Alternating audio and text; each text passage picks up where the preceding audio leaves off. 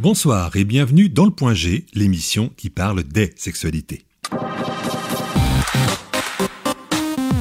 Dans cet épisode, on parle d'une pratique taboue dans le sens même le fait d'en parler est contre nature. On aborde le sujet des relations sexuelles interespèces. Faire l'amour avec un animal est peut-être la pire des choses pour vous. Pour d'autres, c'est un fantasme. On va voir que cette idée n'est pas nouvelle et que les lois des différents pays ne condamnent pas toutes le passage à l'acte. Quoi qu'il en soit, si on a donné un nom à cette pratique, c'est qu'elle existe.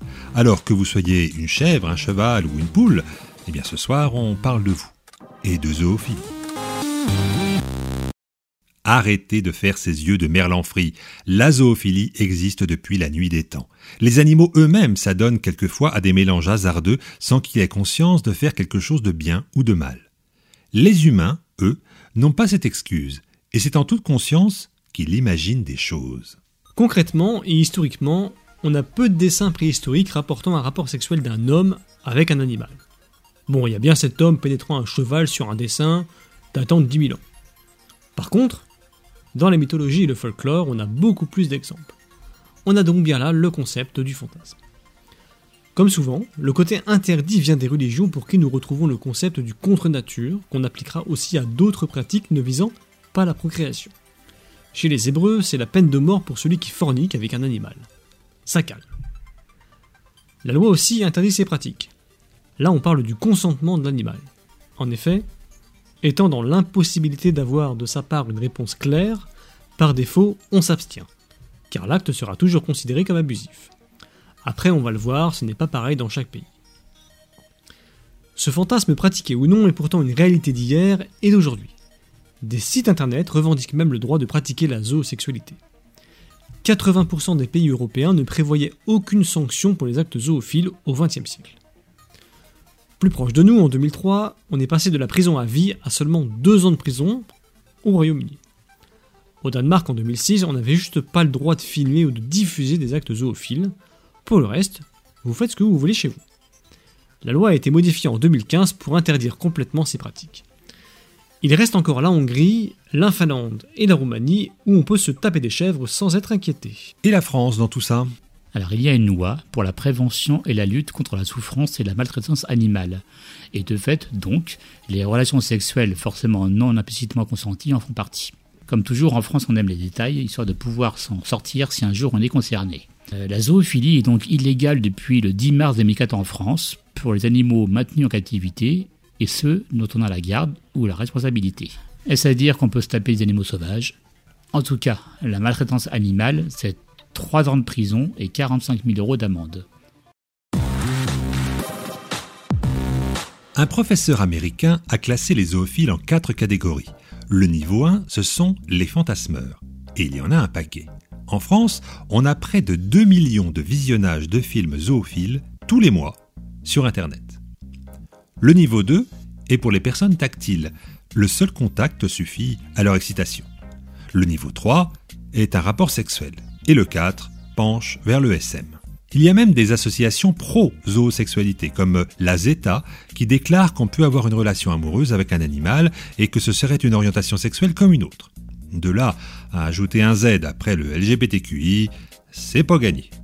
L'OMS classifie toujours les pensées zoophiles comme une déviance sexuelle. Alors, est-ce qu'on a une idée du nombre de personnes concernées par ce fantasme? Comme on le disait, c'est un sujet encore tabou. Dans une grande enquête sur la sexualité des Français en 1993, il n'y a même pas une seule question sur le sujet. Il faut remonter à une enquête américaine des années 50 pour sortir quelques chiffres. À l'époque, 8% des hommes et 4% des femmes disaient avoir eu une relation sexuelle avec un animal. On montait même à 17% chez les jeunes garçons élevés dans une ferme. Par contre, il y a bien eu des études sur le profil psychologique et les motivations des zoophiles. Il faut bien sûr se méfier des généralités, mais une partie de ces personnes sont timides et ont du mal à être à l'aise en société ou pour montrer leurs sentiments. On pourrait alors penser que le choix d'avoir une relation sexuelle avec un animal serait, faute de mieux, un choix par défaut. Eh bien non. Dans une des études, seulement 12% avaient ce critère. Les autres étaient vraiment attirés par l'animal. La vente de godes en forme de sexe de chien ou de cheval montre que la physionomie même de l'animal est un fantasme. Les animaux les plus concernés sont les chiens. Mâles et femelles, les relations pouvant être hétéro ou homo, les poules, les vaches, les chèvres, mais aussi les chevaux. Et tout ça, ça se passe près de chez nous. En effet, et voici une histoire qui le prouve. Nous sommes en 2022, en Maine-et-Loire. Voyez donc proche, et il n'y a pas longtemps. La gérante d'un club équestre de Saint-Barthélemy d'Anjou constate de plus en plus que ces animaux, ces chevaux, sont stressés le matin et que certains sont même blessés. Ne comprenant pas la raison de ce désordre, elle fait installer des caméras de surveillance. Et là, surprise, un homme venait la nuit et passait de box en box pour assouvir ses fantasmes sexuels. Interpellé, cet homme de 46 ans, père de famille, a nié les faits. Le problème, c'est que c'est la deuxième fois qu'il se faisait arrêter pour attouchement animalier. Il sera condamné à 6 mois de prison avec sursis et 18 000 euros d'amende. Il a même maintenant l'interdiction de posséder un animal, ni même de s'approcher d'un centre équestre. Un an avant, c'est un autre homme de 51 ans qui était surpris un bras dans une jument au milieu d'un pré. Il a expliqué qu'il voulait enlever un tic à l'animal. Le juge ne l'a étonnamment pas cru. Bon, alors, on a vu qu'avoir une relation sexuelle avec un animal était interdit en France. On a vu aussi que malgré ça, cette pratique existait. La question est, est-ce dangereux pour la personne ou l'animal? Alors on va juste être pragmatique, on ne juge pas, mais le passage à l'acte peut parfois être en effet dangereux.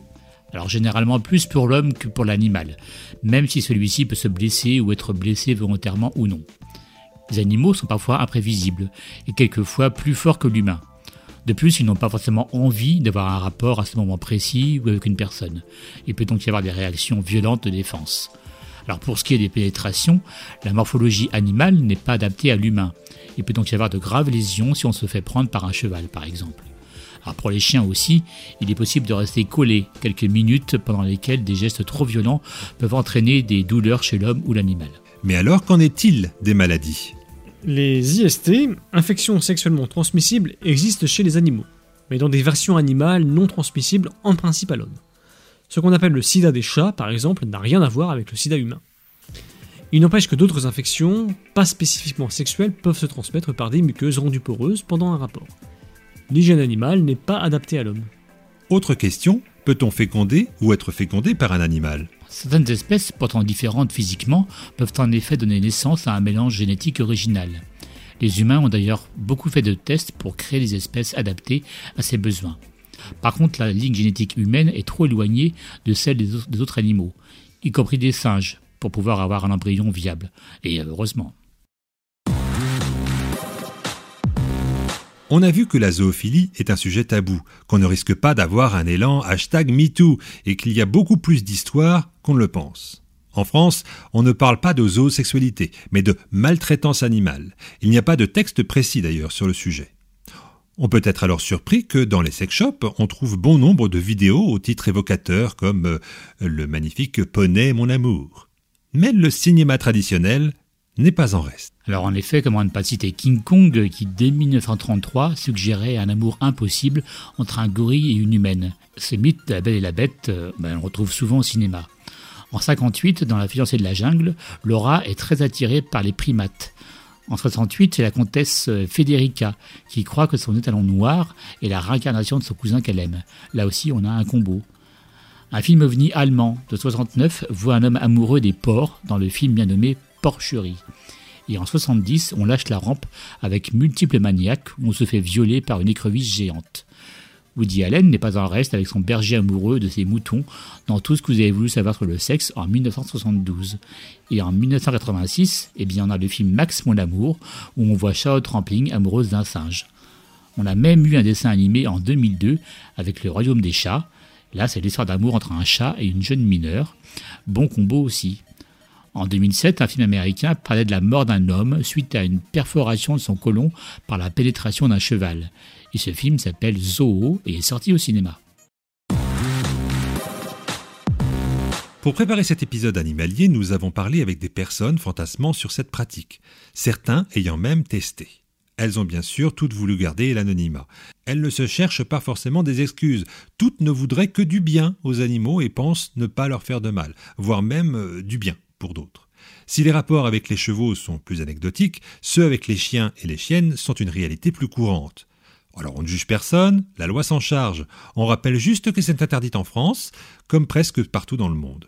Nous avons toutefois trouvé un adepte de ces pratiques qui a bien voulu répondre, anonymement bien sûr, à nos questions. Première question posée à notre témoin pratiquant la zoophilie, dont la réponse par écrit est ici retranscrite par un de nos chroniqueurs. Bonjour, comment ce fantasme d'avoir des rapports sexuels avec des animaux est né pour vous? La première fois que j'ai vu des images sur cette pratique, c'était sur Internet, de manière totalement aléatoire. À la base, je cherchais des animaux hybrides, ma première réaction fut la surprise et la stupéfaction. Je me suis dit, waouh, euh, alors ça existe vraiment? Et puis je suis tombé du côté obscur de la force et je me suis documenté sur le sujet tout en ayant ce fantasme naissant en moi.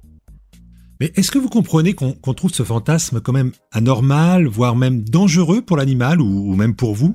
Pour moi, il est entre guillemets normal qu'un fantasme soit par défaut euh, étrange, car il correspond à quelque chose d'inaccessible ou d'irréalisable.